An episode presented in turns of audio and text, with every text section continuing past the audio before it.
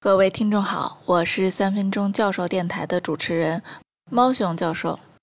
用声音操纵机器一直是科幻电影的主题。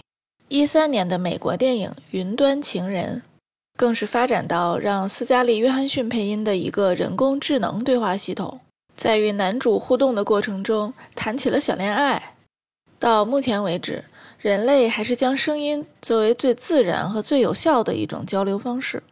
上节课说到，越来越多的厂商、开发者、技术爱好者，在自己的智能硬件上配置千奇百怪的 Alexa 语音交互服务。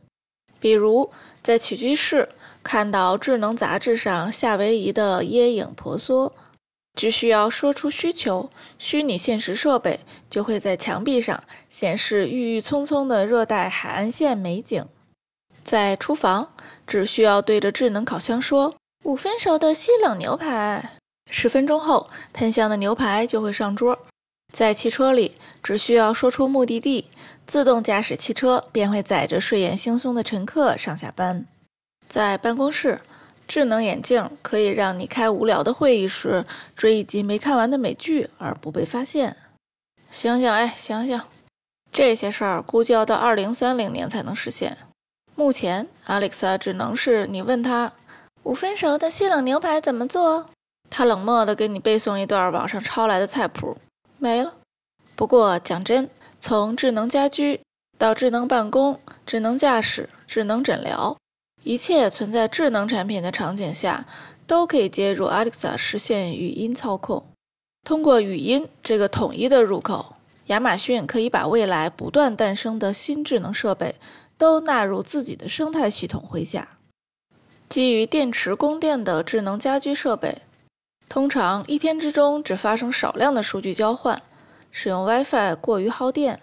新推出的 Echo Plus 除了支持蓝牙和 WiFi 之外，还内置了 Zigbee 网络，这是一种连接家用的，比如灯泡这种小器件常用的无线协议。此外，Echo Plus 内置了智能家居控制中心。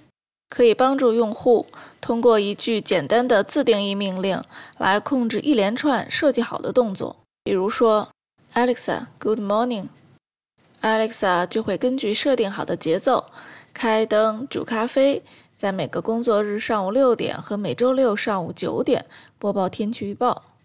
Echo 系列产品超强的技术实力和精密的专利布局。使得亚马逊在这场智能家居流量入口大战中占尽了先机。开放式、托管式的服务生态链吸引了越来越多的智能厂商在自己的产品中支持 Alexa 及其技能。语言交流的实时性和便利性，又使得语音交互可以渗透家庭之外的办公、驾驶、医疗等多种场景。同时，由于家庭和办公这些空间的共用特性，通常只需要一台智能语音控制设备就可以满足多人的需求。其他智能设备想要占领原属于 Echo 的市场十分困难。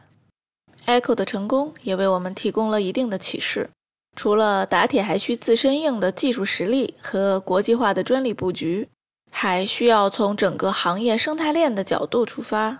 以开放的思路容纳更多的合作伙伴，共同打造行业标准，不断拓展服务边界，把企业的核心竞争价值逐步转移到软件服务上，才能满足工业四点零时代计算无处不在、软件定义一切的要求。